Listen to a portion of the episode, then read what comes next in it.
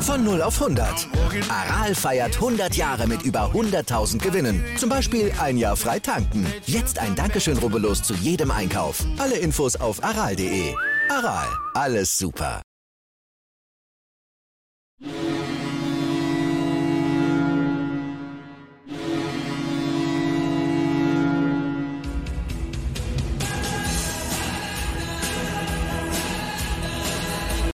Moin Moin zu Lebenslang 1, dem Werder Bremen Fußball-Fan-Talk mit Scoop und Sepp und heute mit einem richtigen Werder Bremen-Experte wieder bei uns, der Torben. Herzlich willkommen und es freut uns, dass du uns wieder hier zur Verfügung stehst. Da wollen wir richtig einen raushauen nachher, stundenlang mit dir äh, über Werder Bremen philosophieren und äh, mal gucken, was wir alles äh, für Unfug über die Monate erzählt haben und was jetzt die richtigen heißen Tipps für die Mannschaft und taktischen Aufstellungen sind. Aber bevor, zu, bevor wir da zu diesem langen Stück kommen, äh, wollen wir natürlich am Anfang erstmal auch den Vorbericht machen. Deswegen, ihr kennt das ja von der ähm, englischen Woche. Wir stückeln das mal auf. Wir hauen jetzt mal den Vorbericht raus und danach machen wir mal noch die Tiefenanalyse. Transfers, äh, Kaderzusammenstellung, Perspektive, wie sieht es aus mit Werder Bremen? Alles auf einmal. Ihr hört ja im Hintergrund schon die Fans schreien. Und vor allem, ich würde mal sagen, du hast einen Zettel vorbereitet fangen vielleicht schon direkt mal an, beziehungsweise auch nochmal eine Begrüßung natürlich von dir an den Torben. Ne? Ja, natürlich. ja, moin, lieber Sepp, moin, lieber Torben. Schön, dass du da bist. Hat mich riesig gefreut, als ich wusste, du bist wieder bei uns. Das habe ich mich endlich mal auf Experten hergefreut. Nicht so wie der Sepp, der da immer nur das Positive in Werder Bremen sieht. Du siehst die Mannschaft wesentlich auch kritisch, so wie ich. Das ist natürlich das Positive, definitiv. Aber jetzt fangen wir erstmal mit dem Zettel an. Also es geht los. Der äh, 20. Äh, der 19. Spieltag, Entschuldigung. Richtig? Ja, 19. 19. Der 19. Spieltag. Also eine Testfrage oder was? Ja, genau, richtig. Wir wollten nur gucken, ob ihr wach seid. Nicht, dass ja, der Zettel euch so langweilt. genau. Also der 19. Spieltag, Sonntag 15.30 Uhr, äh, Anstoß in, in der Mercedes-Benz Arena in Stuttgart, wo wir schon bei dem Gegner von Werder sind am Sonntag. Der VfB Stuttgart ist zurzeit Tabellen 15. mit 16 Punkten, 22 zu 32 Tore, also eine Tordifferenz von minus 10 haben drei Spiele bisher gewonnen, sieben Spiele unentschieden gespielt und acht Spiele verloren. Ähm, in der Heimtabelle äh, ist der VfB Tabellen 13. Wir haben zu Hause zwölf Punkte geholt mit zwölf zu elf Tore und drei gewonnen, drei unentschieden und drei verloren. Also ziemlich ausgeglichen, was das zu Hause angeht. Dann wir sind zurzeit Tabellen 10. mit 24 Punkten, haben 29 zu 37 Tore also auch eine, eine Tordifferenz von minus 8. Haben sieben Spiele gewonnen, drei Unentschieden gespielt und acht Spiele verloren. In der Auswärtstabelle sah es am Anfang der Saison, ihr könnt euch bestimmt daran erinnern, da waren wir lange immer unter den Top 3 in der Auswärtstabelle. Aber das ist schon länger her. Jetzt sind wir in der Aus Auswärtstabelle nur noch Tabellen 9. Haben auswärts 11 Punkte geholt, 12 zu 21 Tore, also minus 9 Tordifferenz auswärts, haben drei Spiele auswärts gewonnen, zwei Spiele unentschieden gespielt und drei Spiele auswärts verloren. Insgesamt in der Bundesliga haben wir 107 Spiele gegen VfB Stuttgart bestritten, haben davon 35 Spiele gewonnen, 34 Spiele unentschieden gespielt und 38 Spiele verloren. Ähm, aber was sehr erstaunlich ist, wir haben eine Tordifferenz, also ein Torverhältnis von 181 zu 167 Tore, also sogar plus. So, das letzte Duell, wie gesagt, ist jetzt immer einfach. Das war das Hinspiel am zweiten Spieltag im Weserstadion. Das Endergebnis war das 2-2. Es fing damit an, dass der Niklas Füllkrug uns in der ersten, in der vierten Minute 1 in Führung gebracht hat. Endo in der 38. Minute das 1-1 gemacht hat. Dann das 1-2 war mal die Koku, 77. Minute. Und ihr könnt euch beide bestimmt daran erinnern, Sepp, du hast das Trikot von ihm in der 95. Minute hat der Berg zugeschlagen und dann noch den zwei, das 2-2 Ausgleich ähm, uns erbracht und damit natürlich noch den Punkt dagelassen am zweiten Spieltag im Weserstadion. So, die letzten fünf Spiele, immer eine ganz interessante Statistik meiner Meinung nach, hat Werder drei Punkte geholt, 6 zu 18 Tore aus den letzten fünf Spielen. Und jetzt will ich es nochmal betonen, die letzten beiden Auswärtsspiele 2 zu 13 Tore. Also wir haben 6-1 in Bayern verloren und 7-1 in Köln verloren. Also ich hoffe nicht, dass es ein Sonntag ein 8-1 von VfB Stuttgart wird. Das wäre natürlich zu krass. Der VfB Stuttgart hat geholt in den letzten fünf Spielen fünf Punkte und sechs zu acht Tore. Dann stelle ich ja auch immer noch ein bisschen vor den Trainer des Gegners. Das ist diesmal der Bruno Labbadia, der 56 Jahre alt ist, der äh, von 1996 bis 1998 aktiv für Werder Bremen als Mittelstürmer unterwegs war. Er hat in 63 Meisterschaftsspiele für Werder Bremen 18 Tore geschossen, was eigentlich eine relativ gute Bilanz ist. Er äh, Erfolge als Spieler, er ist deutscher Meister mit ähm, Kaiserslautern geworden und DFB-Pokalsieger mit Kaiserslautern. Und mit dem ruhmreichen FC Bayern ist er auch deutscher Meister geworden. So als Trainer habe ich bei Wikipedia geguckt, stand Erfolge, keine Erfolge. Ich glaube, das Einzige, woran wir uns als Werder-Fans erinnern können, ist die Rettung mit dem HSV beim KFC in der Relegation. Das war, war, der einzige Erfolg von ihm. Aber sonst, äh, wie gesagt, ähm, er hat angefangen mit, mit seiner Trainerkarriere 2003, also ist ja schon 20 Jahre im Trainergeschäft. Äh, ist in Darmstadt angefangen, war dann bei Greuther Fürth, hat anschließend beim HSV, beim VfB in Wolfsburg, bei Hertha BSC Berlin. Und äh, beim VfB ist er wie beim HSV das zweite Mal. Hamburg hat er zweimal trainiert und den VfB trainiert er jetzt auch das zweite Mal. Ja, und ähm, sonst noch äh, interessante Spieler äh, im Kader des VfB habe ich diesmal nur, ist ja immer subjektiv von mir, habe ich diesmal nur zwei interessante Spieler gefunden. Ein Spieler, wo ich mich immer noch frage, ähm, dass der immer noch in Stuttgart spielt, weil das ist für mich eine richtige Bombe. Da ist der kroatische Nationalspieler in der linken Abwehrreihe. Das ist der Sosa, den ich richtig, richtig gut finde, der auch eine super WM gespielt hat, meiner Meinung nach. Und da frage ich mich echt, warum der noch beim VfB spielt.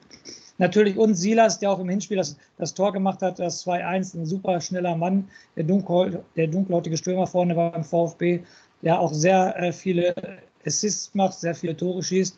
Also auf die beiden müssen wir auf jeden Fall aufpassen. Aber jetzt die Frage an Sepp und an, ähm, und an Torben.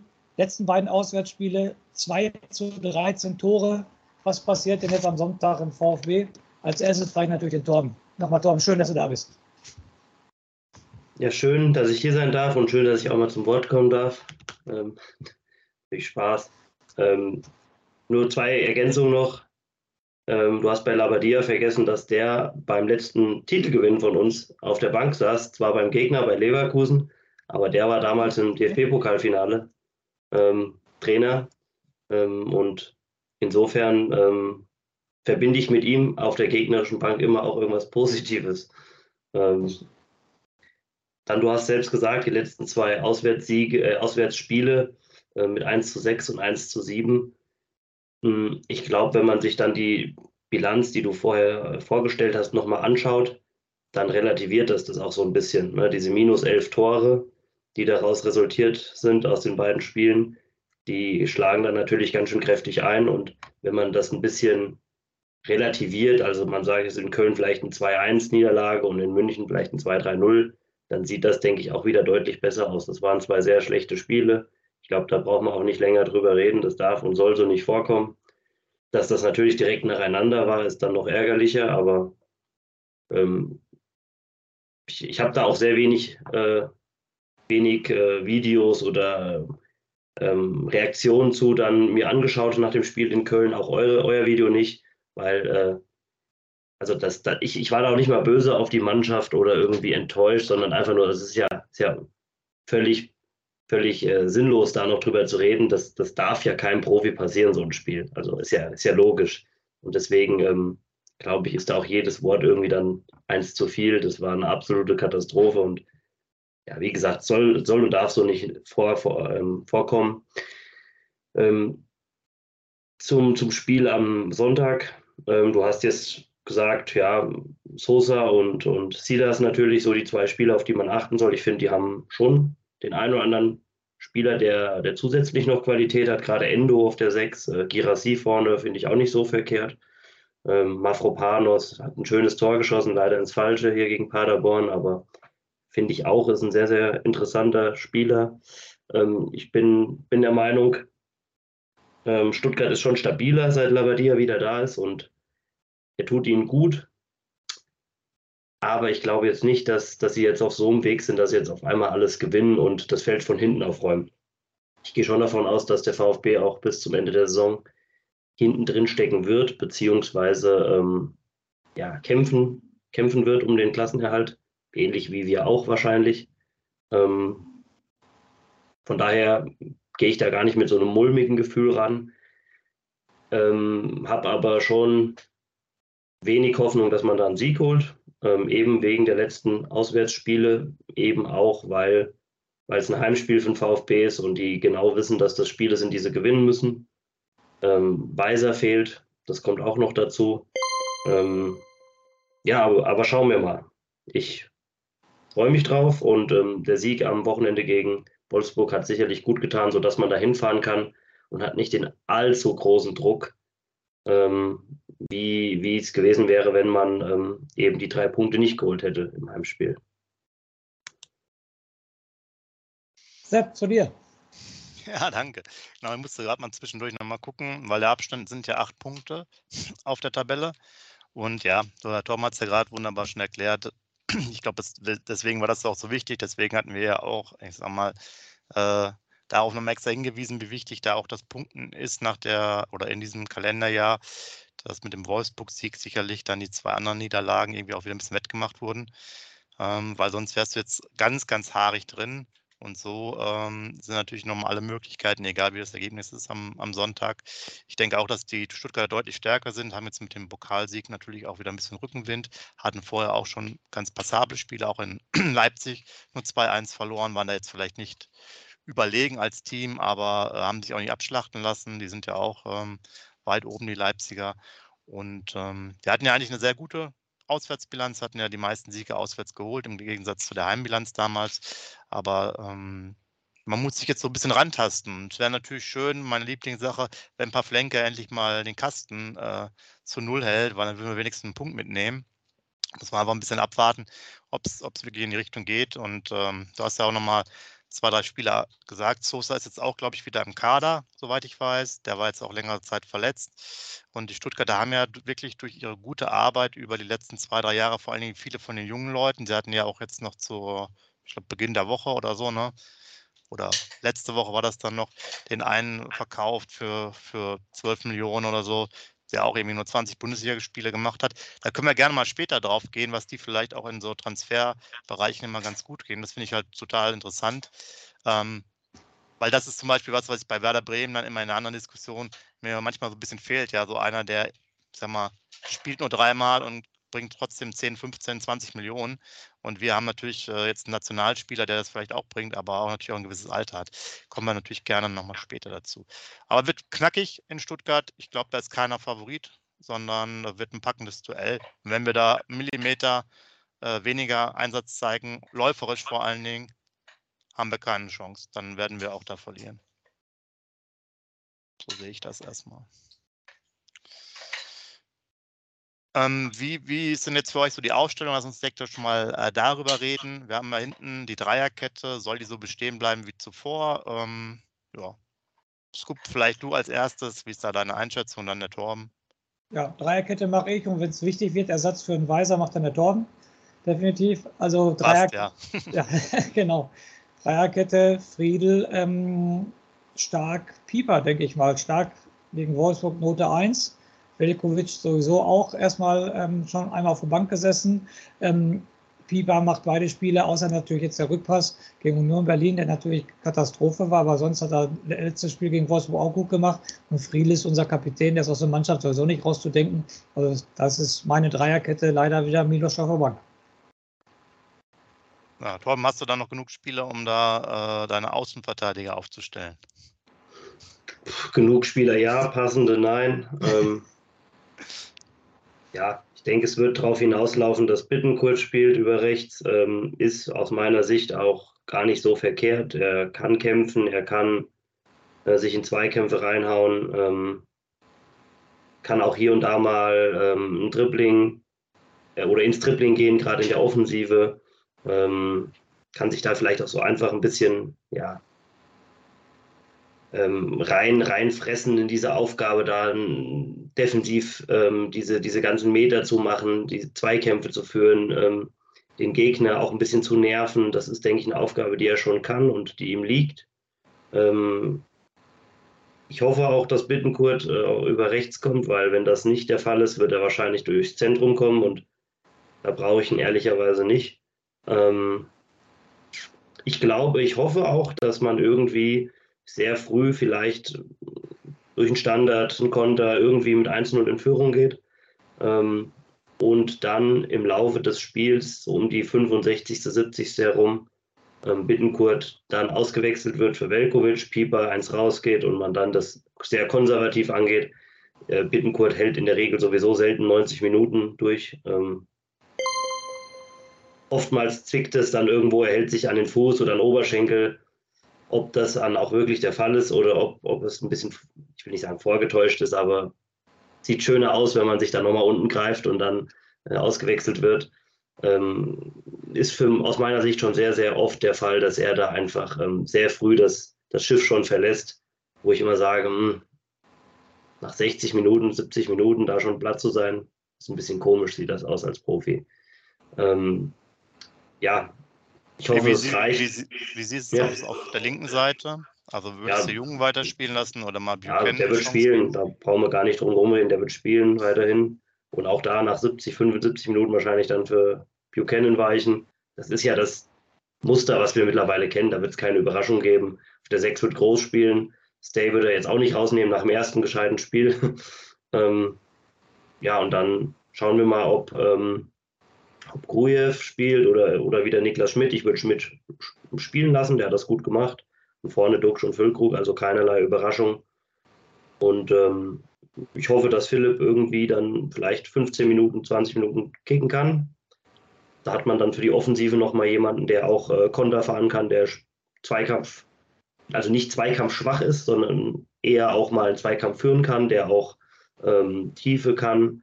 Ähm, dementsprechend würde ich mir da schon erhoffen, dass er dann so für die letzte Viertelstunde als entweder Duxch-Ersatz oder ähm, für, für Schmidt, Schmidt beispielsweise auf einer Zehnerposition dann agiert. Ähm, aber wir werden sehen. Müssen wir denn aus deiner oder aus, aus deiner Sicht auch oder von euch beiden also generell also ich habe jetzt gesagt, Bittenkurt muss eigentlich das spielen, weil du, wir haben ja dieses asymmetrische Spiel und wenn ich jetzt Pieper zum Beispiel oder wen auch immer direkt rausschiebe, spiele ich ja mit einem, der im Endeffekt äh, nicht weiter als der 16er läuft, übertrieben äh, formuliert. Und wenn ich halt, Jung wird ja auch nicht viel äh, offensiver agieren, das passt jetzt auch nicht so zum Naturell. Und wenn du so eine ähnliche Spielweise beibehalten musst, müsstest du eigentlich ja zu 100% Bittenkurt bringen, weil es eigentlich der der beste Spieler dafür ist, auch wenn äh, seine Dribblings vielleicht auch gerade die letzten zwei, drei Spiele mh, hm, nicht so toll waren. Aber ähm, er würde ja im Endeffekt relativ offensiv spielen, ja. Und ab und zu nach hinten laufen, das schafft er auch noch. Also ich sehe da fast keine Alternative, außer man spielt sehr defensiv, was wir aber fast nie machen. Und äh, dann haben wir wirklich eine massive Fünferkette. Ne? Dann hätte man ja schon vier Innenverteidiger aufgeboten. Und der Junge ist ja auch so ein ein Drittel Innenverteidiger. Das wäre also schon wirklich halbes Beton anmischen. Ne? Die Argumente hat der Torben ja gerade total stichhaltig ähm, genannt, also warum er den Bittenkurt bringen muss. Gerade auch Auswärtsspiel wieder, Atmosphäre gegen das Heimpublikum, ein bisschen provozieren, ein bisschen die Zuschauer gegen sich aufbringen und so weiter und so fort. Dann Zweikämpfer annehmen, bissig sein und so weiter. Und also ich wäre überrascht, wenn Bittenkurt nicht die Position von Weiser einnehmen würde. Also da gehe ich ganz stark von aus. Jung, obwohl es ja mein absoluter Lieblingsspieler ist, den sehe ich immer noch auch nach dem Spiel gegen Wolfsburg. Weiß ich nicht. Also der hat mir die beiden Partien da vorher, also Köln und Union Berlin, war es ja echt eine sportliche Katastrophe, was der da geschafft hat. Trotzdem spielt er immer noch weiter. Also das, deshalb denke ich auch, wie der Tormes gesagt hat, er hat schon fast in Anführungsstrichen beim Ole Werner eine Stammplatzgarantie. Sonst hätte er den bestimmt mal ähm, rausgenommen. Und im Mittelfeld möchte ich unbedingt den Niklas Schmidt sehen muss ich euch ganz ehrlich sagen. Weil gerade auch im Auswärtsspiel mit seinen Pässen in die Tiefe und so weiter und so fort, mit seiner Technik, die er hat, also den möchte ich unbedingt, den darf er auf keinen Fall auf der Bank setzen. Das ist meine Meinung. Der muss spielen. Ja, ja. dann gibt es Alternativen. Ne? Romano Schmid äh, vielleicht auch als Update ist natürlich äh, nicht im Kader oder leider nicht im Kader, hat es nicht geschafft. M-Bomb, das hatten wir jetzt, glaube ich, auch noch gar nicht gesagt, M-Bomb auch nicht. Philipp ist auch noch ein bisschen fraglich, gleiche Sprunggelenksprobleme, wird sich also kurzfristig, das ist jetzt ja Freitagabend, wird sich dann kurzfristig entscheiden, Samstagmorgen, ob er da mitfährt nach Stuttgart. Äh, der Kader, kommen wir ja auch nochmal drauf, irgendwann im Laufe des Gesprächs ist halt ja auch nicht so groß. Also von daher gibt es ja auch nicht so viele Möglichkeiten auf den einzelnen Positionen und auch im Mittelfeld haben wir jetzt keinen Überhang gerade an, äh, an Spielern, die jetzt da spielen könnten. Ne? Ich habe mir gerade nochmal die Pressekonferenz von Ole Werner angeguckt, aber der hat nochmal gesagt, Romano Schmid ähm, steigt wohl nächste Woche wieder im Training ein und er hofft, dass er im Kader für Spiel gegen BVB ist. Aber du hast es gerade gesagt, ähm, deshalb war die Verpflichtung von Philipp so wichtig, hat er gerade in der Pressekonferenz gesagt, dass er nicht nur eine Position spielen kann. Also Philipp kann mehrere Positionen spielen und das ist gerade gut für einen so einen dünn besetzten Kader. Zitat von Ole Werner. Ne? Deshalb haben wir den Philipp auch verpflichtet, weil er auch drei verschiedene Positionen spielen kann. Und da hast du wenigstens mal einen, der mehrere, für mehrere Positionen eine Alternative ist. Ne? Ja, du, dann würde ich sagen, halten wir mal die Aufstellung fest mit Bittenkurt, äh, Jung, den drei Innenverteidigern, die letzten Mal auch schon gespielt haben und eigentlich im Mittelfeld auch so und den Sturm. Deswegen will ich dann auf jeden Fall von euch natürlich jetzt, in diesem Fall vom Torben als erstes, bitte Tipps für das Spiel schon mal haben. Ähm, zwei Defensiven, die nicht unbedingt so sattelfest sind. Ähm, dafür Offensiven, die immer mal dafür gut sind, dass Tore fallen. Generell, ich glaube, die letzten 17 Jahre in den Partien immer Tore gefallen. Ich sage, es wird ein 2 zu 2. Kann ich auch mit leben. Scoop, du. Ja, super. Das wollte ich natürlich auch sagen, aber er hat gerade gesprochen von schwachen Defensive und gute Offensive. Also da ich natürlich 3-3. Da muss ich ja als Experte euch mal widersprechen und sagen, was Sache ist. Wir spielen nämlich äh, 0 zu 0. Ganz klassisches Spiel. Beide schießen keine Tore. Pavlenka in herausragender Form. Ähm, ja, machen wir mal das so, weil ihr alles schön unentschieden tippt, dann äh, äh, will ich diesmal mal nicht auf Sieg tippen, sondern auch mal ganz bescheiden sein. Wobei ja durchaus Chancen da sind. Ähm, man muss aber mal gucken, die haben, wie gesagt, ja auch unter der Woche dann gespielt. Das könnte natürlich sowohl einen positiven Effekt durch das Weiterkommen als auch einen negativen äh, Effekt haben, so ein bisschen, äh, dass die Beine schwer sind, aber von Dienstag, glaube ich, auf Sonntag ist relativ viel Zeit. Ähm, muss man einfach mal abwarten. Ich wollte jetzt nochmal so zum Abschied auch noch ein paar ähm, allgemeine Themen ansprechen, die jetzt so diese Woche waren. Einmal ganz heißes Gerücht ja für euch. Ähm, Länderspiel, Scoop. Du bist ja auch Länderspielexperte in Bremen. Kannst du uns dazu erst was erzählen? Länderspiel in Bremen ist vielleicht möglich. Ja, ähm, das letzte Länderspiel war 2012 gegen Frankreich im Bremer Weserstadion. War Tim Wieser als Bremer noch im Tor der deutschen Nationalmannschaft. 2 zu 1 verloren.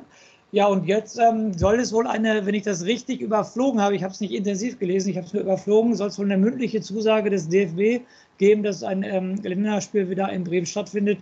Tut der Stadt natürlich gut. Ich hoffe natürlich nicht, dass sie dann gegen, was weiß ich, Gibraltar spielen oder San Marino oder so. Wenn, hoffentlich soll schon ein interessanter Gegner dann auch wenigstens nach Bremen kommen. Ja, und ähm, wie gesagt, würde ich sehr, sehr interessant finden, hat das Bremer Publikum, was immer zum Verein steht, zu Werder Bremen, was auch immer ein faires Publikum ist, total verdient, dass da wieder ein Länderspiel ist. Torben, auch eine Meinung zum Länderspiel? Bin ich relativ emotionslos. Ähm, würde mich freuen, weil es auch wieder Geld bringt. Aber ähm, ja, ob das jetzt in Bremen stattfindet oder in Hamburg, Leipzig, Dortmund, okay. Bin, ich, bin ich relativ neutral so. Geld gibt es auf jeden Fall, ich glaube so bis zu 300.000, also nicht uninteressant. Und wo wir beim Thema Geld sind, natürlich auch noch diese anderen Infos für euch. Äh, Torben hat es ja auch, ich auch, aber hab's nicht an. Es gibt keine Lachstrikots mehr. Das heißt, alles ist wohl ausverkauft, kleine Restbestände noch, aber wohl nicht die gängigen Größen. Da hat Werder Bremen quasi auch nichts mehr nachbestellt, denn ihr wisst ja, der äh, Trikotsponsor wechselt, beziehungsweise nicht Trikotsponsor, der Ausrüster wechselt. Wird ja wohl äh, wahrscheinlich Hummel dann werden. Und äh, ja, es werden wohl keine dieser legendären Lachstrikots nachbestellt, vor allen Dingen dann nicht, wenn man Berg auf dem Rücken hat, hat man keine Chance mehr. Ich weiß nicht, hast, hast du Torben auch was auf dem Rücken? Hast du uns, glaube ich, letztes Mal gar nicht gesagt. Ja, den Kapitän. Ich habe damals die Hoffnung gehabt, dass ich da eine Wertsteigerung betreibe, indem ich die Trikotanzahl pushe. Bisher ist die Leistung in der Saison ja eher so lala. Aber schauen wir mal, was am Ende rauskommt. Okay, dann ähm, ja, das Scoop ist natürlich außen vor mit dem Lachstrikot, aber da wird er sich dann schon umgucken und uns wahrscheinlich anflehen, dass wir, dass er auch mal das Trikot berühren darf in ein, zwei Jahren, wenn es totaler Kult ist. Ähm, was ich noch so für, für euch habe, ist das Thema Mitchell Weiser. Da soll es wohl im Sommer auch Gespräche geben über eine Vertragsverlängerung. Natürlich auch unser bester Mann, ähm, was jetzt Vorlagen angeht, fällt ja leider aus. Ähm, grundsätzlich haben wir in der Defensive auch ein bisschen Probleme. Wir haben ja noch weitere, die vier gelbe Karten haben unter anderem Friedel auch. Ähm, und äh, müssen wir mal schauen, dass wir jetzt nicht zu viel Veränderungen in der Defensive haben auf Dauer, weil da wird es natürlich auch dann etwas knapp, würde ich sagen. Ne? Ähm, durch sind, soweit ich jetzt weiß, die Vertragsverlängerung von Cetera und ähm, Groß noch nicht. Und auf Jung warten wir auch noch. Ob es da einen neuen Wasserstand gibt, haben wir auch bisher noch nicht mitbekommen. Und äh, Dr. Dose 81 hatte uns ja gestern gefragt, hier nochmal extra für dich, ähm, gibt ja keine Kaufoption bei Philipp, sondern das Ganze endet quasi zum Saisonende und danach muss man halt dann schauen, wie man sich einigt mit Wolfsburg. Ähnlich wahrscheinlich wie bei Mitchell Weiser. Und für Burke gibt es ja auch keine Kaufoption für die Engländer. Ja. Soweit würde ich sagen, wenn ihr jetzt erstmal zu den aktuellen Geschehnissen nicht habt, dann äh, würden wir jetzt hier unseren weltberühmten Cut machen und dem Scoop nochmal einen schönen Rausschmeißer äh, würde uns noch präsentieren und dann gehen wir nochmal ein bisschen in die Tiefe und äh, reden nochmal ein bisschen über die Transferphase, die Kaderzusammenstellung, vielleicht auch mal einen Ausblick, äh, wo es hingehen kann mit Werder Bremen in den nächsten Spielen oder auch Richtung Sommer dann, was noch kommt, was ist mit Füllkrug, wenn er geht, was müssen wir noch umstellen. Ähm, ja, und wie können solche Niederlagen, wo ich im Stadion bin, verhindert werden? Reicht es dafür, dass ich nur nicht dahin gehe zum Stadion oder muss einfach Werder Bremen auch sich einfach mal als Mannschaft weiterentwickeln? Also Skup, bitte den Rausschmeißer zum Vorbericht. Ja, den Rausschmeißer hast du mir ja fast geklaut. Ich wollte nämlich sagen, der, der Sepp ist nicht im Stadion, ich bin nicht im Stadion. Also wir von, unserer, von unserem Podcast aus machen genug dafür, dass Werder einen Punkt oder vielleicht sogar drei Punkte in Stuttgart äh, holt. Also wir fiebern entgegen den ganzen Samstag können wir uns morgen beruhigt auf der Couch setzen und Sonntag geht das Fiebern dann los. Und mit diesen drei Worten beende ich auch wieder diesen Vorbericht lebenslang grün-weiß.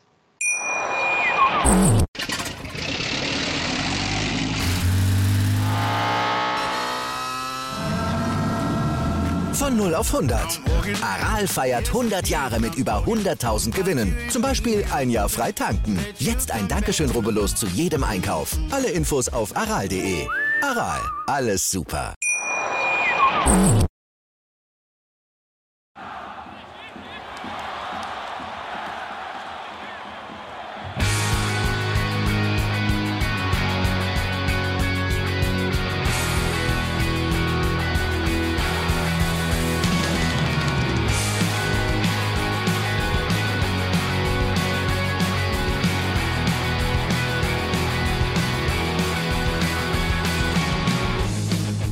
Weserstrand.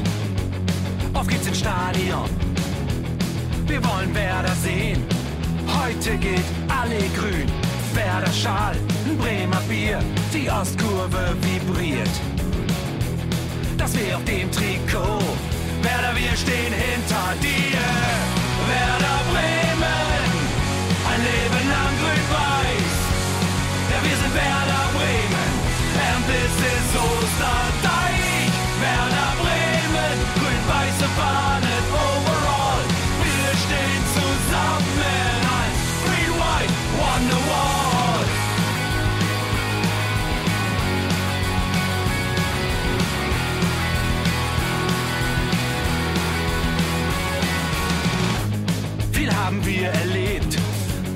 Fluss den Bogen macht. Und unser Stadion strahlt in seiner Pracht. Weser Wunder, Liga 2, doch der zwölfte Mann bleiben wir. Ein W auf jedem Schal, Werder, wir stehen hinter dir. Werder Bremen, ein Leben lang grün-weiß. Ja, wir sind Werder Bremen,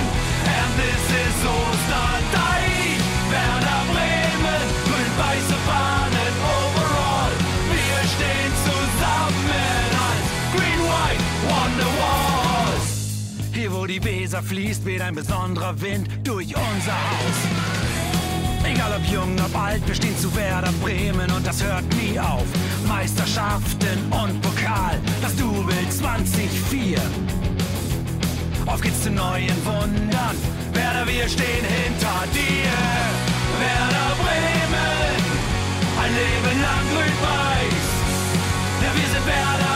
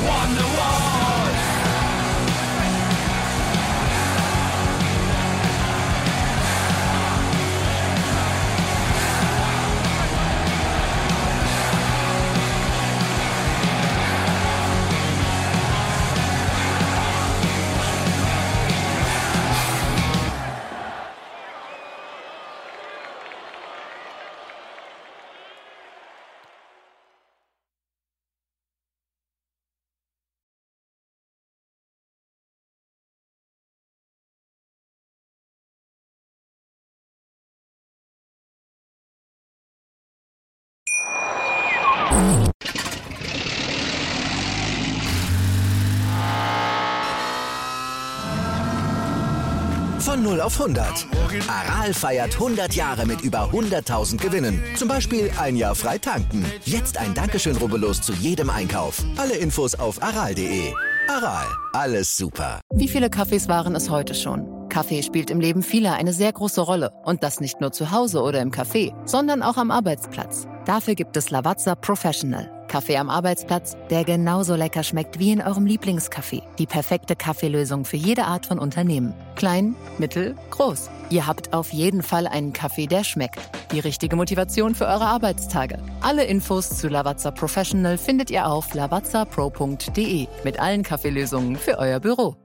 Ich habe mich natürlich schockverliebt, weil die war wirklich ganz, ganz klein. So begann die Mensch-Hund-Beziehung zwischen Christina und Tierschutzhund Frieda. Und wie es danach, nach dem ersten Moment der Verliebtheit, so weiterging und welche Klippen es danach zu umschiffen galt, das hört ihr in der neuen Ausgabe von Iswas Dog, dem Podcast für harmonische Mensch-Hund-Beziehungen. Iswas Dog? Mit Malte Asmus. Überall, wo es Podcasts gibt.